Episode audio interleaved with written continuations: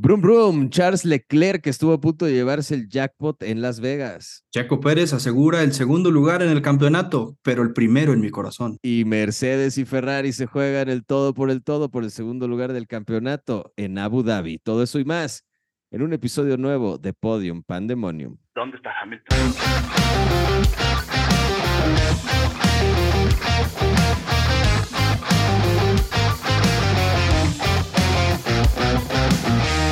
Mi estimado Rafa, bienvenido a un episodio más de Podium Pandemonium y esta vez lo que pasa en Las Vegas no se queda en Las Vegas porque venimos a platicar absolutamente todo lo que pasó este fin de semana que creo que fue eh, agridulce. Agridulce Sí. creo que es la palabra. Sí, eh, yo creo que la parte dulce de lo agridulce es lo que mejora bastante la perspectiva que teníamos, porque siento que como comenzaron las cosas, pintaba para un desastre grande, ¿no? Entonces, ya cuando comenzamos a ver real actividad en pista, como que empezó a mejorar.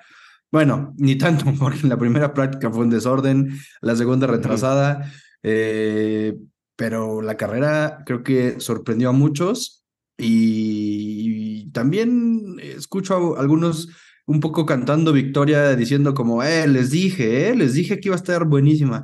La neta no creo que vaya a ser así siempre, también creo que es parte de, de que es la carrera nueva, pero si quieres ahorita andamos más en eso. Pero en general creo que sí, un sabor agridulce, eh, buena carrera, el resto muy de hueva, la verdad. Estoy de acuerdo, porque creo que aquí lo importante es ir por partes. Estoy de acuerdo que la carrera fue sorpresivamente emocionante, pero eh, todo lo que pasó camino a la carrera fue bastante desastroso, tanto para la Fórmula 1 como para la ciudad de Las Vegas, que estaban hasta la madre Sí. de todo lo que había pasado, porque además llevaban ya como, o sea, la ciudad llevaba hecho un caos los últimos seis meses. Sí. No Sí, fue sí, nada más de esta semana. Y fue- ya llevaban un rato peleándose con la organización de la Fórmula 1. Entonces, más allá de lo que obviamente ya habíamos comentado, los precios altísimos que empezaron a este, desplomarse ya cercado el fin de semana, el caos que fue la ciudad em, y demás, creo que podemos empezar con la práctica 1, que duró Nueve 10 minutos. minutos, Sí. nueve minutos exactos. Se vuela Sainz, este medio suelo del coche con una este, tapa que no estaba bien sellada en el pavimento. Y pues bueno, ahí se termina, ya no se reanuda porque tenían que revisar cada una de las tapas que hubiera de drenajes, de ventilación, etcétera, de la ciudad para asegurarse que no pasara nada en la práctica 2, pero la práctica 1, este, pues bueno, cancelada y luego la práctica 2 que empezó a las dos y media de la mañana, cuando ya habían corrido desde las 2 de la mañana a todos los aficionados que estuvieron esperando ahí Exacto. para ver acción en pista. Y, y ahí se viene el ruido, ¿no? Porque había unos que están ahí, pero a mí, pero no sabes con quién te metiste, entonces me vas, te voy a demandar. Y, los sí. demandaron. Hay una demanda demandaron. colectiva eh, de bastantes personas Sí. Mira, a lo mejor es mi, dis- mi dislexia, pero yo sí vi un número que decía 35 mil aficionados que se habían metido a la demanda. Lo creo, lo creo por la cantidad de aficionados. Es, l- es, Sí. pues sí, es una cantidad razonable para la Fórmula 1 en una carrera, sí. Entonces, 35 mil aficionados, de ser cierto el dato, son bastantes. Y los gringos y las demandas se llevan muy bien, así que probablemente la FIA y la organización de Las Vegas estén en problemas. Exacto. Gringos y demandas es lo mismo que hamburguesas y gringos. Se llevan y están hechos juntos. Eh, pero sí, vi por ahí también algunos videos de gente que decía, ah, es que están regalando comida y bebidas y llegamos y lo que pedimos no nos cobraron nada. Y luego preguntamos por qué y nos dijeron, no, nada más, nos dijeron que todo gratis. O sea, sí, el viernes están como tratando de eh, bajarle los ánimos a la gente, tratando de, de, digamos, eh, que se hicieran sentir un poco más eh, bienvenidos, ¿no? Diga, porque sabían que, que no, no había hora en que fuera a iniciar esa segunda práctica. Eh, también ya estaba ese rumor de que por, probablemente tendría que ser con las gradas vacías y así fue. Y qué problema, porque además de todo, y algo de lo que también se quejaron los equipos es, terminamos la segunda práctica a las 4 y cacho de la mañana y a eso súmale entrevistas y demás, o sea, es muchísimo tiempo. Es toda la noche, es como haber salido de antro en Las Vegas y terminar a las 6 de la mañana la jornada de chamba. Yo vi otro TikTok de una señora que está ahí de la, uno de los que corrieron de justo de la práctica 2, que subió como todo el proceso del día, ¿no? De que, oh, ya este, está cancelada la práctica 1, no nos responden de la práctica 2, ya nos están corriendo, ya estoy en mi hotel. Y el último, este, la última parte del TikTok es ella con su esposo en el hotel viendo la segunda práctica en la tele. No, man. Y escuchando cómo pasaban los coches desde la ventana del hotel. Qué coraje. Y luego y además, como de consolación, les dieron 200 dólares para gastar en la tienda de, pues ahí en alguna de las tiendas de mercancía oficial de la Fórmula 1, lo que sea, que me parece también una grosería. O sea, no puedes reponer un día de dos prácticas que no viste con 200 dólares de una gorra que te puedes comprar. Sí, y, bueno, tengo que decir que están más baratas allá, en el rango de los 40, 40, 45, 50 dólares, a comparación de lo que cuestan aquí. Pero. sería yo aquí ya no compro nada. No, no. Cuando, sí, cuando mi esposa me dijo, ¿qué? ¿Por qué cuatro gorras? Yo, ah, eso me va a costar menos que una aquí en México. Perfecto, cómpralas. Ya, este, pues sí. Pero completamente de acuerdo. O sea, no, o sea, no nunca en la vida con 200 dólares vas a reponerlo. Además de todo, eh, pues justo esto, todo lo que empezó a salir en redes, gente con descontento, otros burlándose, otros diciendo, les dijimos que iba a ser un fiasco, ya, y eso ya pintaba para un caos, ¿no? Y, y entonces les urgía que llegara ya el segundo día de, de prácticas, con esa práctica eh, tres, bueno, la práctica dos se llevó, agregaron un poco más de tiempo, media hora más. Eh, la idea era que, pues sí, es un circuito nuevo, pues tampoco puedes eh, esperar que los equipos vayan con una sola práctica, que es la práctica tres además, en la cual ellos van a ya probar cosas para, para eh, la vuelta de calificación, o sea, se topa una vuelta y pues, tenían que hacer otras pruebas sí o sí.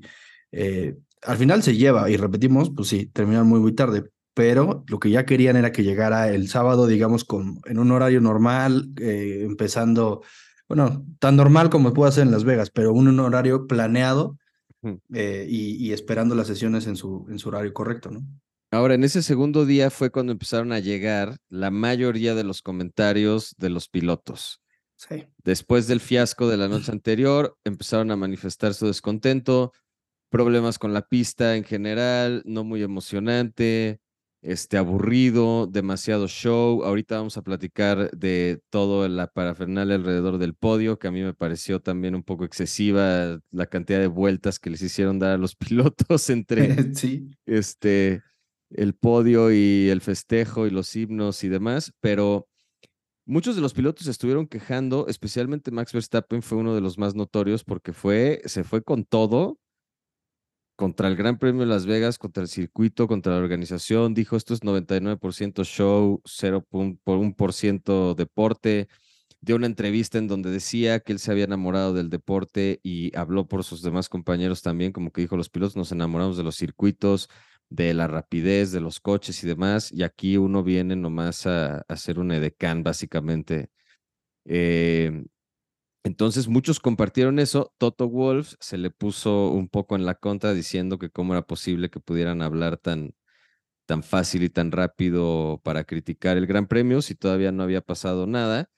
Eh, tú y yo lo discutimos por mensaje, que mucho de eso está ligado a, pues, que la evaluación de Mercedes va muy apegada a la, a la evaluación de la Fórmula 1 en general. Entonces, pues, Toto Wolf tiene que, de cierta manera, defender esos intereses, pero eh, pues de ahí se dio la calificación, la verdad tampoco muy emocionante, o sea, se vio lo que se tenía que esperar, el circuito callejero le favorece mucho a los Ferrari, que pues se vio en este caso, los Red Bull un poco con más, un poco con un poco más de dificultades, eh, pero creo que la calificación hasta eso bastante, digamos, eh, straightforward. Sí, o sea, sí, no. Creo que sí, lo que mencionas, sí, podría ser una calificación en cualquier otro circuito donde hay pilotos que cometen errores como hubiera sido el caso de Luis y Checo que acabaron bastante atrás cuando en teoría deberían tener ritmo para estar más adelante. Pero también ahí ya comienzas a ver un poco de la complejidad que sí tiene eh, Las Vegas, ¿no? Este tema de la temperatura, que les cuesta mucho más tiempo y más problema llevarlos eh, las llantas a la temperatura correcta. Eh, el tema del viento, que en una curva te sopla de frente, en otra te, te, sopla atrás. Entonces es un poco impredecible. En, una, en una vuelta está soplando, en la que sigue ya no. O sea, eso al final es alguno de los retos que ya sabíamos que iba a encontrar en, Las Vegas. Em, creo que, y ahorita que pasemos ya a la parte de la carrera, creo que eso es lo que hace que la carrera sea buena, sea buena eh, em, porque tiene pilotos que vienen de atrás. Entonces, eh, pues sí, o sea, es lo que la hace mezcladita, digamos. Otra remontada épica de Checo, Sí. Como ya es costumbre en estos, este, en esta temporada. Y bueno, lo de Checo fue más un error, bueno, no sé si un error, yo creo que así lo planearon y por alguna razón ya no quisieron salir después, pero tenía, tenía tiempo Checo de volver a salir a la pista para meter una mejor vuelta. Y, su, su tema fue como, ah, sí, ya terminamos la sesión. A ver. Ajá. Es que no contabas con que sí, en el momento que tú tomaste, que tú tomaste esa última vuelta, las condiciones de la pista no eran las mejores. O sea, si los coches continúan rodando, va, se va a encomar más la pista, se va a calentar más la pista, eh, la condición va a ser mejor. Y eso fue lo que sucedió al final. Todos los demás este, coches que dieron la vuelta al final, pues encontraron mejores condiciones y encontraron mejor pista, hicieron mejores tiempos. Todos eh, hicieron mejores tiempos. Sí, exacto. O sea, todos los que estaban rodando en ese momento lo mejoraron y lo mandaban al final. Entonces, pues sí, así fue. Digo, no, no había mucho más que, que hacer. Fue un cálculo malo. Y, le preguntaban quién tomó la decisión. Pues es una decisión en equipo, sí, pero al mismo tiempo es, si te quieren sacar al inicio sabiendo que es la última vuelta, pues también medio reclamas un poco, ¿no? Yo pienso que ya hay, eh, bueno, no sé, me, voy a aventurar a, decir que tal vez Checo tenga temor de, de, de, alzar la voz y decir no lo quiero hacer así, y seguir el, el, lead de, la, de, la, de los estrategas del equipo, pero al mismo tiempo, pues sí, pues eh, digamos que Red Bull tiene esa buena fama de, decir que una estrategia se puede eh, ganar, este, eh, más bien, una, una buena calificación en una carrera se puede ganar con una buena estrategia, ¿no? Entonces, no sé, no sé cómo sería en, yo en esa situación, tal, vez no reclamaría, tal vez sí.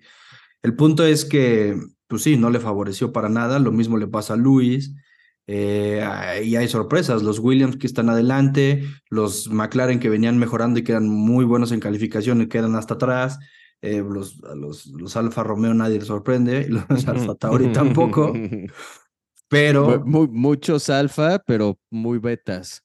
Sí, exacto. sí. sí. Mucho alfa, pero mucho beta. Y, y los Ferrari muy bien. O sea, Leclerc a una vuelta, eh, Carlos traía un coche nuevo prácticamente, con todas las piezas que le cambiaron y todo lo injusto que tuvo que ser su, su penalización. Eso me gustaría discutirlo un poco porque me parece ridículo. Sí. Entiendo cuando es un error del piloto, literalmente el accidente es por porque se salió de la pista o por alguna cosa, ni modo, se destrozó el coche, hay que cambiarle piezas, si no, no puede correr al día siguiente. No estoy de acuerdo. Pero cuando va en línea recta y de la nada el piso sale volando por una coladera, pues me parece que no debería de haber penalización en ese caso. Sí, yo, yo también lo veo injusto. Sí, creo que es, es algo muy, muy debatible. Pero veámoslo así. ¿Qué pasa si tú vas en línea recta y el coche que viene atrás te pega y te jode igual la carrera? Igual no es tu culpa, igual te va a romper piezas, igual vas a tener que cambiar piezas, igual vas a tener que penalizar. La, la, única diferencia es que en este caso sí podrían penalizar o darle una sanción al otro piloto y en este caso no están penalizando al, al circuito, ¿no? Eh, lo que leí hoy es que además Ferrari está tratando de ir tras una indemnización porque pues obviamente cuesta y cuesta un chorro. Pues sí. Claro. Claro, pues sí, es que es mucha lana, o sea, porque aparte le tuvieron que cambiar el, el la cédula de, supervivencia, ¿no? O sea, esta, este cockpit que es donde, digamos, la parte más segura del coche y que se dañó por el golpe abajo, eh, y, y, además todos los componentes que tuvieron que cambiar, ¿no? Temas eléctricos, batería y demás cosas que, que, que posiblemente no estén dañados o sí, pero que ante la duda no los vas a poner eh, a que el coche vaya a competir, a competir con esos eh, componentes sabiendo que puede ser un fallo, ¿no? Totalmente de acuerdo. Y pues bueno, situación muy desafortunada para él. y Leclerc, pues otra vez, reclamando esa, ese título que tiene de muy, muy buen calificador. Desafortunadamente no tiene el ritmo para ganarle a Max, sí tiene el ritmo para ganarle a Checo y lo vimos en, en, en, la carrera, un poco por las decisiones que también tomó Checo en temas de aerodinámica, pero pues eh, se vio que le costó trabajo y eh, poderlo contener, ¿no? A Charles. También, ahora ya hablando un poco de la carrera, creo que sí, Ferrari ha venido de menos a más han tenido un buen ritmo, han sido estables, por lo menos este, un poquito más estables de lo que eran en, al principio de la temporada. Carlos Sainz está muy bien parado en el cuarto lugar este, del campeonato. Hamilton ya se quedó con el tercero porque ya matemáticamente no lo pueden este, rebasar los que vienen atrás. Pero lo que está interesante es la batalla entre Sainz, Alonso y Norris por el cuarto lugar de la, y bueno, Leclerc, pero ya está a 12 puntos, está, está bastante difícil, no tendría que sumar Carlos ni Alonso. O sea, la tiene más complicada, pero Carlos Sainz muy bien parado y la batalla Ferrari este Mercedes está con cuatro puntos de diferencia para Abu Dhabi, que me parece que puede ser un bastante entretenido ese, ese juego entre Russell Hamilton, Sainz y, Leclerc por quedarse con el lugar de segundo de constructores. Sí, sí, sí, sí, sí, súper, súper cerrado. Cuatro puntitos ahí que, digo, también con lo que pasó esta semana por el tema de calificación de, de, de, de Luis que viene detrás, al final termina en, en séptimo lugar, solamente suma seis puntitos. Eh, Russell suma cuatro, o sea, suman muy, muy poquito, pero eh, eh, Leclerc se lleva 18 y Carlos lleva 8. Entonces, eso puso las cosas bien cerradas, porque además, como bien mencionas, y la parte del que además Carlos y Alonso estén empatados en 200 puntos y Lando a 5, este, pues sí, el único ahí complicado fue Lando, ¿no? Porque pues, desafortunadamente no pudo eh, terminar la carrera, terminó ahí en, en el muro, se dio un, un, un, golpe muy fuerte, este, pues sí, igual, por partes eh, de, la, de, la, de lo complejo que es Las Vegas y la pista, yo siento que fue pista fría, llantas frías, eh, le ganó el torque y adiós. Sí. Y fue un mega golpe, porque sí estuvo muy, muy fuerte, que lo tuvieron que llevar en el hospital. Vi unos memes muy buenos eh, que se estaban riendo de McLaren, eh, que ya habían tenido que sobrepasar el presupuesto anual solamente porque llevaron a Lando en ambulancia y le hicieron unos estudios a, en el hospital. Por el sistema de salud gringo, sí. Por lo caro del sistema de salud gringo. y, bueno, sí, no, no me extrañaría que haya salido por ahí bastante caro, ¿no? Pero bueno, para, para ir, este, si quieres, recapitulando la carrera, ¿eh? Eh, que la pista estuviera fría, las llantas frías, eso se, se nota desde un principio. Yo sí creo que Verstappen un poquito mañoso, medio que abrió la pista de más, pero también le creo que pues no tenían tampoco mucho agarre en las llantas y sobre todo que salió encima de la mancha esa de que bueno, si nos queremos ir un pasito más atrás todavía de de carrera, el desfile de pilotos, un fiasco también. Ahí, hasta ese momento yo estaba harto ya de Las Vegas. Sí. Yo decía, ya no, puede, no puede ser una maldita cosa que le salga bien a estos güeyes, de verdad, una. Eh, empezando con la decisión del presentador ese, ¿qué pedo?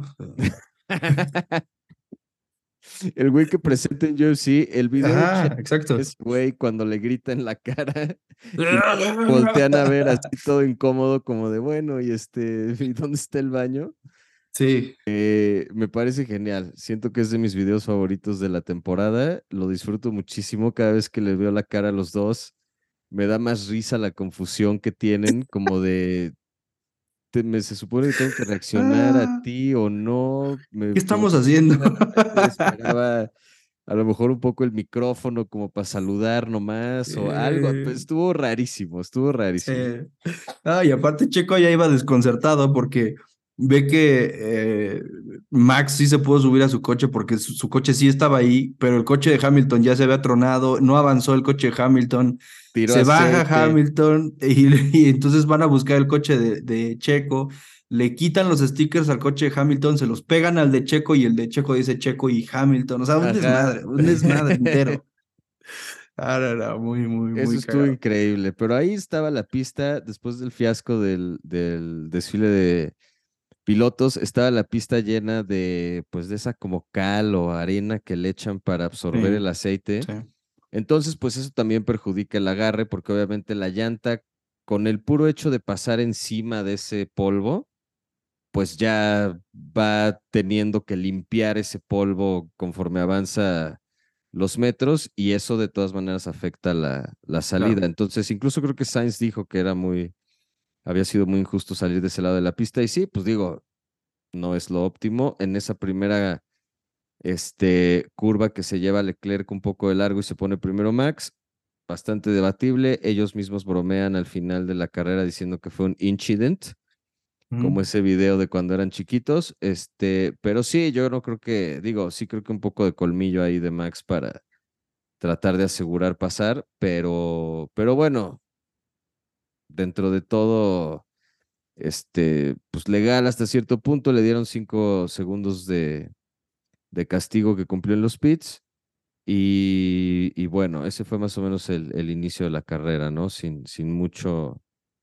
Sí, que ya, que ya después eh, Leclerc decía que, que lo justo habría sido que los Marshalls eh, pidieran a Max que devolviera la, Eh, la posición, ¿no? Que los, los cinco segundos ya vimos que lo saca en 10 vueltas, ya tiene ese gap de regreso y no, no es como algo Sí, que, realmente lo perjudique. Hasta se burla cuando le dan el castigo, le dice, ah, gracias, Sí. salúdamelos. Sí, mándale saludos y unas donas.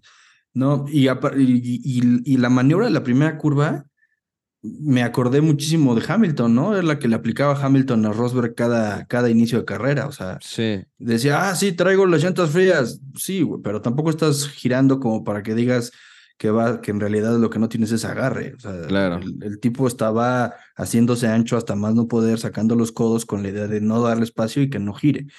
Pero bueno, este sí, 100% algo que se puede eh, penalizar y, y así fue.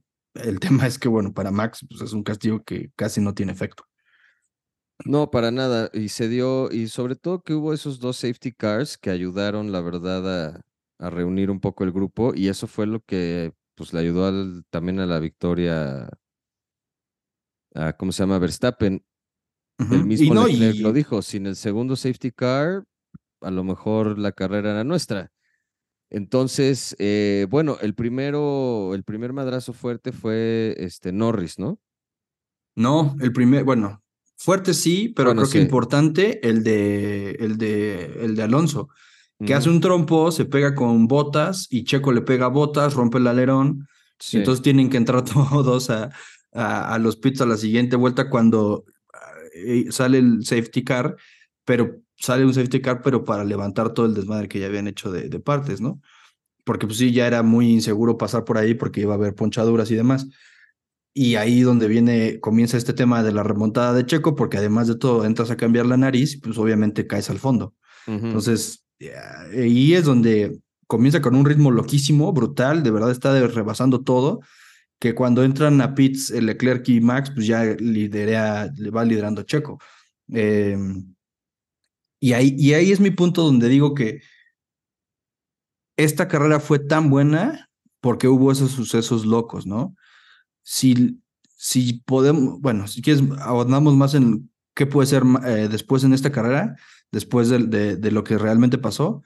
Pero sí, ahí comienza, ahí comienza la carrera y después, como bien dices, sí, el golpe de, de Lando, que es el segundo safety car, ¿no? Es el segundo safety car. Lando sale bastante golpeado. De hecho, hay este, un on-board que la verdad sí está bastante fuerte porque ves que le preguntan a Lando si está bien Ajá, y no responde. no responde. Y le vuelven a preguntar y ves como la primera vez que le preguntan, como que intenta levantar la mano y ves como la baja como temblorosa, como que estaba justo resintiendo el impacto a todo lo que daba en ese momento. Y ya la segunda vez que le preguntan, alcanza a contestar, pero escuchas en la voz como claramente está muy adolorido del madrazo que se acomodó. sí, sí, sí.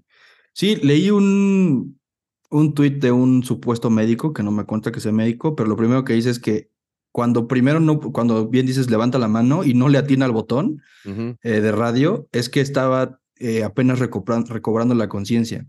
Sí, Eh, entonces, lo que ellos creen es que sí, por algunos segundos perdió la conciencia y por eso es que lo llevan al, al hospital. Y segundo, cuando sí, cuando responde, que, no, que se oye mal, se oye mal su voz, o sea, una voz de, este, de dolor y demás, y, está un poco recobrando el aire. Entonces, sí, es un golpe muy fuerte, que los, los eh, cinturones están muy, muy apretados y todo este tema de, de seguridad con la intención de que el cuerpo del, del piloto no baile cuando esté eh, durante un golpe más bien. Eh, pero al mismo tiempo esto, esto tan fuerte lo- es, es una sacudida que si bien el, el cuerpo no va y se golpea dentro del cockpit, pero los órganos adentro sí se mueven. Entonces, este, pues sí, el golpe es bastante severo para el cuerpo. Y además cambia de dirección como dos veces durante el trayecto del madrazo. Entonces, primero pegas de un lado, rebotas, pegas del otro y luego te acabas de, este, de estampar de frente. Sí se debe de resentir bastante. Y bueno, pues una lástima, ¿no? Porque los McLaren venían haciendo muy buen, muy buen trabajo en las últimas carreras. Había, había yo dicho que eran uno de los más consistentes. Eh, se ve que no les, eh, no les estaba funcionando todo en Las Vegas, eh, aunque después Piastri tuvo unos chispazos durante la carrera en donde como que iba retrasando sus entradas a pits y se veía como que iba a avanzar posiciones, pero al final ya cuando tenía que entrar, como que sí, perdía mucho ritmo y, y también pues sí, ya perdía más tiempo, porque aparte tuvo, eh, sí, una parada muy, muy rápida, pero creo que la otra no fue tan buena. Y además traía una bronca con las llantas, ¿no? Porque tenía que, no había cambiado de compuesto. Sí, sí, sí. Entonces tenía que hacer otra parada más para poner compuesto diferente como marca las reglas que a fuerza tienes que... Exactamente. Y él fue el que se, se lleva al final la, la vuelta rápida. De hecho, es décimo y suma dos puntitos, pero porque se lleva la, se lleva la vuelta rápida en ese último stint donde creo que sí ya tenía llantas eh, blandas. eh, no estoy seguro si amarillas o rojas, pero sí de, de mucho más eh, velocidad. Que recordemos que la gama que llevaron a, a Las Vegas pues es la más blanda, ¿no? Entonces, este, pues sí, al final eran llantas rápidas de, de mucha adherencia y, poco, y poca duración. Pues eso fue con los, con los McLaren. La carrera en general, creo que eso fue lo que, y si quieres para andar en ese, en ese tema, creo que lo que la hizo interesante fue, pues precisamente esos dos safety cars, Exacto. porque la verdad es que si no, se hubiera convertido otra vez en un tren, en una peregrinación de principio a fin. Y, y ahí es donde va mi punto.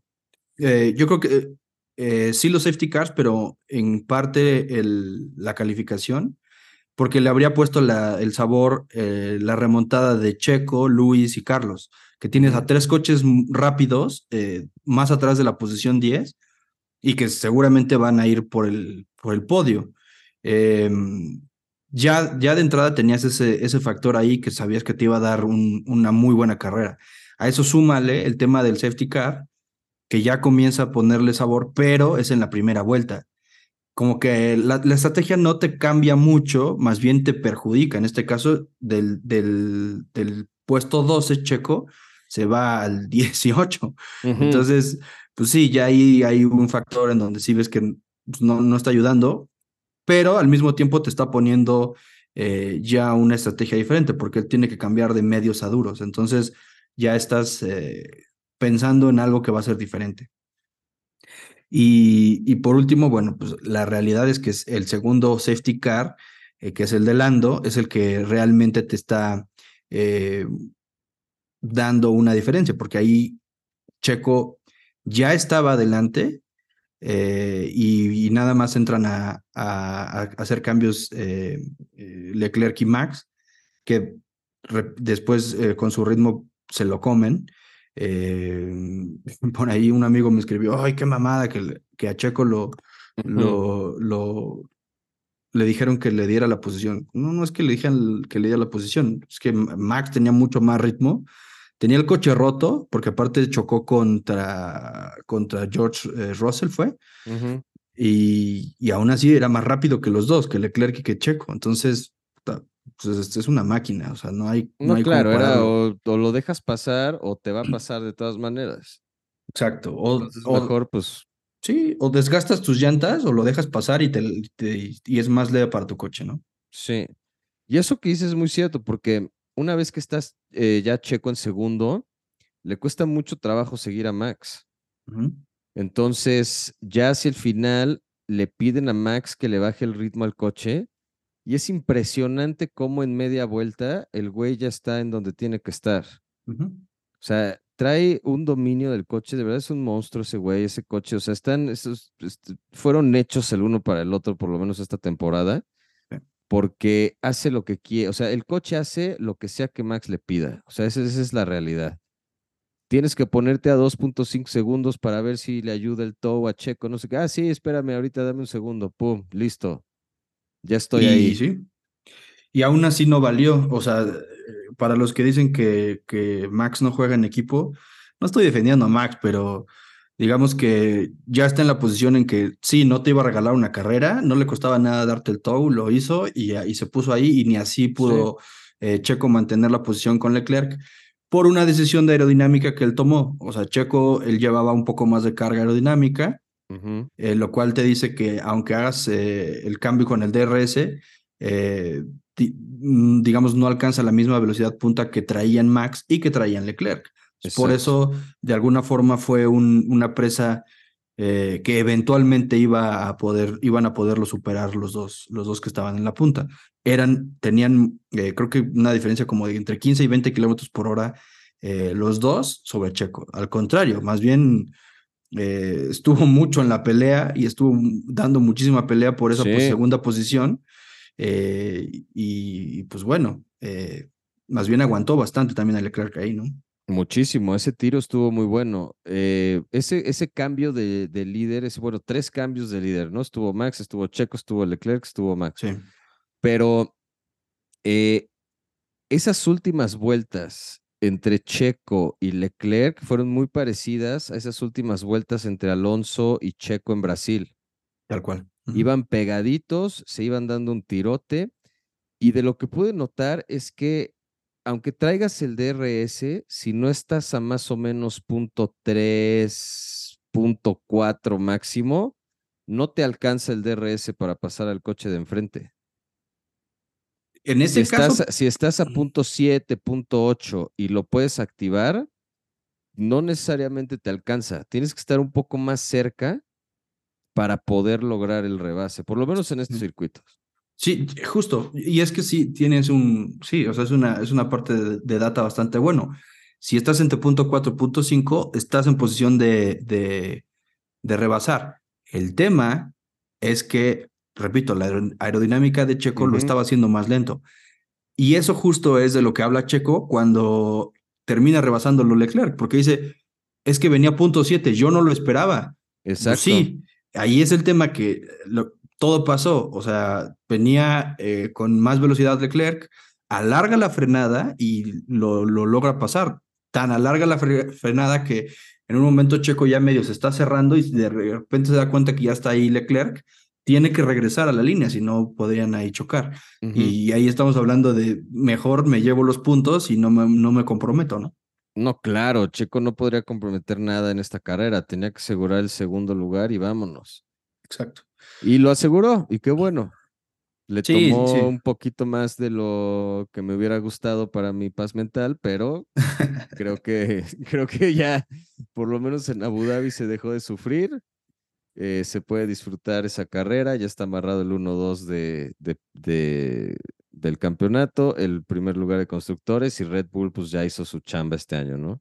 Sí. Nada más falta ver si Max Verstappen gana la última carrera y, este, y tiene 21 victorias este, en la temporada. Sainz me parece que es el héroe, es el único que ha ganado una carrera que no sea Red Bull, entonces, de verdad, un mérito ahí bastante importante este año. Y en muchas formas, ¿no? Carlos, Carlos eh, al principio medio siendo el, underdog dentro de Ferrari, como que era el menos preferido, eh, y levantó la mano poco a poco, como que fue cobrando ese, ese respeto, o, exigiendo ese respeto eh, con trabajo. Y además llega al punto en el que hace valer ese trabajo y es el único que le gana una carrera a Red Bull eh, a comparación de Leclerc, con cuántas pole position en el año y no pudo materializar ninguna, ¿no? Por, digo, sí, sabemos que las condiciones no se han dado por, por lo rápido que ha sido eh, Red Bull en carrera, pero digamos que hasta cierto punto Leclerc lo había puesto fácil. El, que había dado más batalla en este caso fue, fue Carlos. Totalmente. Sí, muy bueno, muy buen papel, creo. Eh, y luego ya vienen los comentarios, ¿no? De, de los, que, los que estaban defendiendo em, el precio de la acción de, Mercedes y de la Fórmula 1, eh, que se pone se pone un poco ahí a decir Luis que eh, ya ven, todos los que estaban diciendo que esto era puro show y ven qué buena carrera y demás. Ahí es donde repito. Sí y no. Sí, sí, exacto. Y no, porque creo que sí, aunque la carrera fue emocionante, creo que hubo factores, como ya lo, ya lo explicamos, sí. que la hicieron más emocionante. Pero en condiciones, digamos, normales, yo no creo que hubiera sido tan emocionante. Y si la carrera no le sale como le salió, probablemente sí hubiera estado en problemas el Gran Premio de Las Vegas. Y ese es mi punto, es allá donde yo voy en situación normal, en donde ya todos los equipos llevan data, porque hoy hasta la carrera fue de data, o sea, eh, todo lo que sacaron de, información de los coches en carrera, todo eso va a servir para la base de cómo vas a plantear tus eh, planes de trabajo para las prácticas libres del próximo año. Eso te va a dar una situación completamente diferente para calificar el próximo año. Vas a saber realmente dónde comenzar y entonces la parrilla del próximo año va a tener un orden más normal y va a tener un orden eh, de acuerdo al desempeño del coche. Y entonces estamos hablando de una posible procesión el próximo año. ¿Por qué eh, yo lo creo? Por la eh, peculiaridad del circuito. Es demasiado recto. Entonces, el coche que es veloz para hacerte una buena calificación va a tener el mismo desempeño a lo largo de la carrera y tampoco hay mucha complejidad que agregarle o no le puedes agregar mucha más complejidad al tema como para hacerla más interesante, salvo que haya un safety car, o sea, que haya cambios de posiciones porque ya hay paradas en pits y en ese momento viene un safety car, solo así vas a tener, yo creo, una carrera tan interesante como la de este año. Si no pasa nada raro el próximo año. Yo creo que va a ser un, una fila y una procesión tal cual. Pero eso siempre pasa, porque cuando los safety cars logran, bueno, más bien, el efecto del safety car es que se junten todos los coches. Y cuando todos los coches van juntos, es más emocionante que cuando van cada uno a su ritmo con 500 metros entre uno y otro. Entonces, eh, sí, en ese, en ese sentido creo que eso podría ser de lo que dependa una buena o mala carrera en Las Vegas. Y eh, un punto interesante que también leí por ahí, ¿qué tanto entonces ahora conviene que haya tantos grandes premios en Estados Unidos? ¿Podría ser el final de Miami, por ejemplo? Yo, pues yo, yo no he visto una carrera la mitad de buena que la de este año en Las Vegas, en Miami. Austin es buena, Austin es un circuito muy bueno que copia curvas de, de o sea, copia sectores enteros de, de pistas míticas, este, ya consagradas en la fórmula, y creo que eso es lo que hace muy bueno Austin. Te podrías quedar con Austin y con Las Vegas. Tienes un circuito callejero y un circuito este, de pista. Y estás armado, ¿no? Con sus cambios para Las Vegas. O sea, yo creo que el horario sí o sí tiene que cambiar. No, no puede estar así. Es mortal para los equipos. O sea, creo que eh, fue, fue Horner el que dijo, eh, hay demasiado trabajo, o sea, este año estaba proyectado para 22 carreras, llevan 21, el equipo entero está agotado y a eso súmale tener que trabajar de madrugada, o sea, es absurdo. Y súmale eh, ahorita que te tienes que ir a Abu Dhabi media hora después de, terminar Las Vegas. Y, cruzar el, el, el, planeta, ¿no? Sí, no, no, no, no. O sea, es, es un exceso, me parece. Y, ah, y creo que también eso sería un muy buen cambio para el próximo año. O sea, yo, yo sé que ya está prácticamente oficializado el, el calendario del próximo año y el orden es prácticamente el mismo, pero sí creo que Las Vegas tendría que ser después de México, luego Brasil y luego Abu Dhabi, como había sido siempre. Sobre todo que Interlagos es una pista mucho más mítica que lo que alguna vez va a ser Las Vegas. Las Vegas tiene mucho show alrededor. El, el, todo el tema del, del podio y primero se bajan los pilotos, los suben en un coche, los llevan al velayo, les hace la entrevista David Coulthard, les piden que volteen a ver la fuentecita, que, que mira qué padre el juego de fuentes que tenemos aquí atrás. Los vuelven a subir al, al coche, los regresan al paddock donde está el podio. Eh, están ahí, pues ya termina todo el, todo el rollo con, con la champañiza y demás. Pero sí creo que, que se abusó un poquito de, de querer lucir Las Vegas. Tú y yo lo comentamos. Entiendo que los horarios a lo mejor, mira, y, y, creo que hasta te mandé una foto al mediodía que te dije, mira, son las 2 de la tarde, hay 18 grados en Las Vegas, no veo por qué no pueda ser ahorita la práctica como el horario que teníamos aquí en México. Eh, me parece que podría ser idéntico. Eh, tampoco había mucha diferencia con, con las temperaturas. Y luego hiciste un punto importantísimo que es que Las Vegas de día es como un antro con las luces prendidas.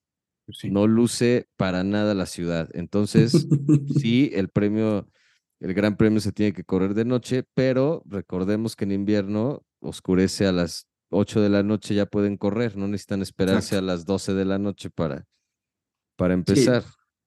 Sí, sí, así seis y media, por muy tarde ya se acabó la Golden Hour, ya hay como, ya hay una luz oscura en la cual sí puede funcionar el alumbrado, ¿no? Eh, ahora, eh, yo, yo creo eh, que incluso la temperatura puede ser más favorable en, la, en, un rango. Pues claro, un rango, o sea, el asfalto guarda mucho calor del sol todo el día y entonces vas a tener un mucho mejor desempeño si corres entre las 7 y las 9 de la noche máximo, yo creo. De acuerdo. Y va a ser una carrera mucho más interesante porque los coches van a desempeñarse mejor. Así de fácil. Y no tienes que matar a nadie, ¿no? O sea, y con, con matar me refiero a, a tenerlos eh, trabajando de madrugada, cuando además sabes que son personas que, que viven con jet lag y demás, y puta, eso es un exceso. Totalmente. Entonces, sí, yo creo que Las Vegas dio un buen, una buena carrera. El pre no fue tan este, bien organizado como pudo haber sido. A lo mejor con los cambios que estamos mencionando de horarios, eh, mejores condiciones en la pista, un poquito menos de show alrededor de, del Gran Premio, podría ayudar a que fuera un poco más interesante. Y también circuitos como Baku, por ejemplo, que son similares en ese, en ese sentido de rectas muy largas, un par de zonas de curvas, este, que aunque creo que Baku es más interesante en ese sentido que Las Vegas, pero eh, pues podría ser algo atractivo de alguna forma si, si logran alguno de estos cambios, porque si no, yo la verdad no me voy a desvelar el próximo año para, para ver la carrera. Y verás que el próximo año eh, eh, mucho, mucha guía nos la van a dar las, las prácticas libres. Si comenzamos a ver una tendencia muy marcada, seguramente va a ser un poco menos interesante eh, la carrera, porque ya va a haber una, una línea que ya se, se, va a ir eh, dibujando sobre quién va a ganar y un poquito parecido a lo que hablamos antes de cómo proyecta el sprint sobre la carrera final, pero en este caso, repito, por lo peculiar que es el, el, circuito, lo especial que es el circuito, creo que se puede, puede llegar a ser eh, un poco en el mismo tenor. Eh, que las prácticas sí te den un, una, una guía muy precisa de qué es lo que va a pasar en la carrera y que la calificación lo confirme y pues ya le vas a quitar mucho interés a la carrera y solamente nos va a quedar estar esperando safety car o algo extraordinario sobre la carrera. Totalmente de acuerdo. Pues bueno, eso fue el Gran Premio de Las Vegas, viene el Gran Premio de Abu Dhabi, que ahora sí ya es la última carrera en el calendario de este año. Ya están decididos los campeones. Creo que lo, lo interesante va a ser ver el duelo Ferrari-Mercedes para ver quién se queda con ese lugar en el campeonato de constructores. Y pues quién se lleva el cuarto lugar, si Sainz Alonso Holando, si tiene una buena carrera en Abu Dhabi, podría también este, ponerse ahí. Entonces. o Leclerc. Leclerc, sí. No, Leclerc está muy atrás. Son, son tiene 188 puntos de diferencia. Sí, pero son 12 puntos. Si, si, no acaba, si no acaba Sainz y si llega segundo. Bueno, Leclerc tiene que llegar segundo. Sainz tiene que. Este. sí, pues sí, quedarse sin coche. Y Alonso también tendría que, también. que quedar atrás de Leclerc. Sí, pero ¿qué tal si Leclerc gana la última del año? Ah, bueno, si la gana. Y los otros suman poco, suman bajo. Eso sí. bueno, no descarta a Leclerc, está bien. Bueno, es una situación bastante complicada. No le caería nada mal, ¿eh? Si Leclerc gana la última de la temporada, siento que le daría un poquito de vida los ojos se le verían un poco menos tristes. y, a lo mejor para la próxima temporada regresa este, un poquito con más ánimo. Se supone, por ahí empiezan los rumores de que el año que entra Mercedes también va a ser muy competitivo. Ya se ve un poco, ¿no? Ya se ve un poco la mejora, ya, o sea, ya se ve que traen una base buena. Entonces, en una de esas, si Hamilton se vuelve contendiente el próximo año, podemos ver un rematch Verstappen-Hamilton que me parecería bastante interesante. Y luego también están las teorías conspiranoicas ya de Checo de su primera temporada fue cuarto, su segunda tercero, su tercera segundo y ahora en su cuarta temporada y ya empezaron las especulaciones que la superstición, que entonces Checo por ese jueguito de los años y su posición va el próximo año para ganarla. Yo digo que no nos metamos ideas en la cabeza, es muy temprano, vámonos de vacaciones, disfrutemos el fin de año y ya después nos empezamos a preocupar. Yo digo que no me lo empiecen a preocupar desde ahorita, porque pues se apenas está librando de toda la presión que traía, ya se confesó, ya nos dijo que lloró, que, que sufrió muchísimo por toda la presión que había detrás de él, eh, la prensa, la gente, etcétera, etcétera, etcétera. Eh, y ya le están diciendo que ahora tiene que ser campeón el próximo año. Seguramente él tiene el deseo, o sea, seguramente sí es un target que trae él en la mente. Pero si desde hoy ya lo tenemos eh, un poco con esa presión, déjenlo que se vaya de vacaciones. Totalmente, sí, ya, ya este año ya se terminó, lo hizo bien, cumplió con lo que tenía que cumplir. Eh, ya esos rumores de Ricciardo, que si regresa, que si es para presionarlo, que si tal, podemos ya también descartarlos. Eh, el, que le estaba echando muchísima leña al fuego, que era este Will Buxton, que decía que no, no, no, es que Richardo ya está listo, ya lo vimos, vean ese desempeño. Will Buxton dice mucha estupidez, muy Yo sé, pero ahora, ahora lo que dijo fue, ah, ya vimos que Checo sí puede ser segundo, ahora tiene que ser consistente en ser segundo, si no, corre riesgo. Ya cállate. O sea, yo sé que es mucho clickbait este tipo, pero neta. Sí. Ya nomás está queriendo sacar la nota. El próximo año Checo va a quedar campeón y el güey en vez de decirle, ah, felicidades Checo, lo hizo muy bien, quedó campeón, va a decir, pues ahora si quiere demostrar que verdaderamente es un campeón, tiene que volver a ser campeón este año. O sea, pues sí, para tirar, este, para tirar hate se puede, se puede siempre. Pues sí, ojalá que sea campeón y si no es campeón, por lo menos que nos haga sufrir un poco menos que este año. De acuerdo. Eh, y que nos haga sufrir también menos que Leclerc, porque Leclerc sentí bonito que, que, que lograr ese segundo lugar, aunque le costara ese segundo lugar a Pérez también, pero como que se llevó una alegría, ¿no? Como que ya al final iba contentito, estaba disfrutando el podio y demás, entonces pues sí, digo, un, algo bueno después de todo lo mal que le pasó también en Brasil y lo, que- lo que le ha pasado toda la temporada, ¿no? Sí, ese segundo bueno. lugar le cayó bien. Pero, Pero, bueno, bueno, pues Abu Dhabi, la próxima semana va a estar, bueno, no la próxima semana, ya este fin de semana. esta semana, sí. Eh, Horarios normales, horarios, regresamos a los horarios de mañana. 7 AM la carrera, ¿no? Sí, carrera 7 AM. Práctica 1, 3 de la mañana, 3 y media. Práctica 2, 7 de la mañana, el viernes. El sábado 25, práctica 4 y media de la mañana, la práctica 3, la calificación a las 8 de la mañana y el domingo la carrera a las 7 de la mañana. Entonces, se va a acabar tempranito la, la carrera, perdón, la temporada. eh, y bueno, pues este fin de semana se nos acaba la temporada. eh, y ¿qué más se va a acabar? Pues el año también, el 2023. es lo más próximo a acabar acabarse. La temporada, el Eh, año. Ya Se nos, le- se nos van a acabar las cosas de qué hablar aquí. ¿Qué va a pasar? Pero bueno, es el break de verano, todo el mundo. De invierno. este, sí, el break de invierno, perdón. Ya será hasta febrero Pero- en las prácticas este, que empiecen las pruebas. Este año Y ¿dónde van a empieza la eh? silly season. Empieza la silly season. Este, no, pues no sé si va a ser en Brasil o va a ser en, perdón, en España o en, o en Bahrein. Sí, Este, no sé, déjame ver. Eh, 2024. Eh, Bahrein, sí. en Bahrein. Ah, no, no, no. ¿O en España? 2024. ¿Barcelona? Pero es que dice Grand Prix Bahrein, Shakir. Dice febrero 27, 2 de marzo. Ese ya es el calendario. Ya es el calendario, sí, esa es la ese ya es primera el carrera. calendario. No, no sé dónde está. Eh, no, te lo debo.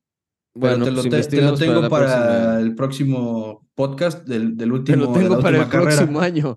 Sí, te, no, no, te lo tengo para la próxima, para el próximo episodio, donde hablemos de la carrera de, de Abu Dhabi. Eh, pues ya, ahora sí el cierre de la temporada. Perfecto, pues nos vemos entonces este, la próxima semana para ver qué pasó en el Gran Premio de Abu Dhabi. Gracias por acompañarnos en este episodio de Podium Pandemonium con respecto al Gran Premio de Las Vegas. Y eh, bueno, tengan buena semana, nos escuchamos la próxima y que gane Leclerc. Ojalá. Estamos. Nos vemos. ¿Dónde está Hamilton?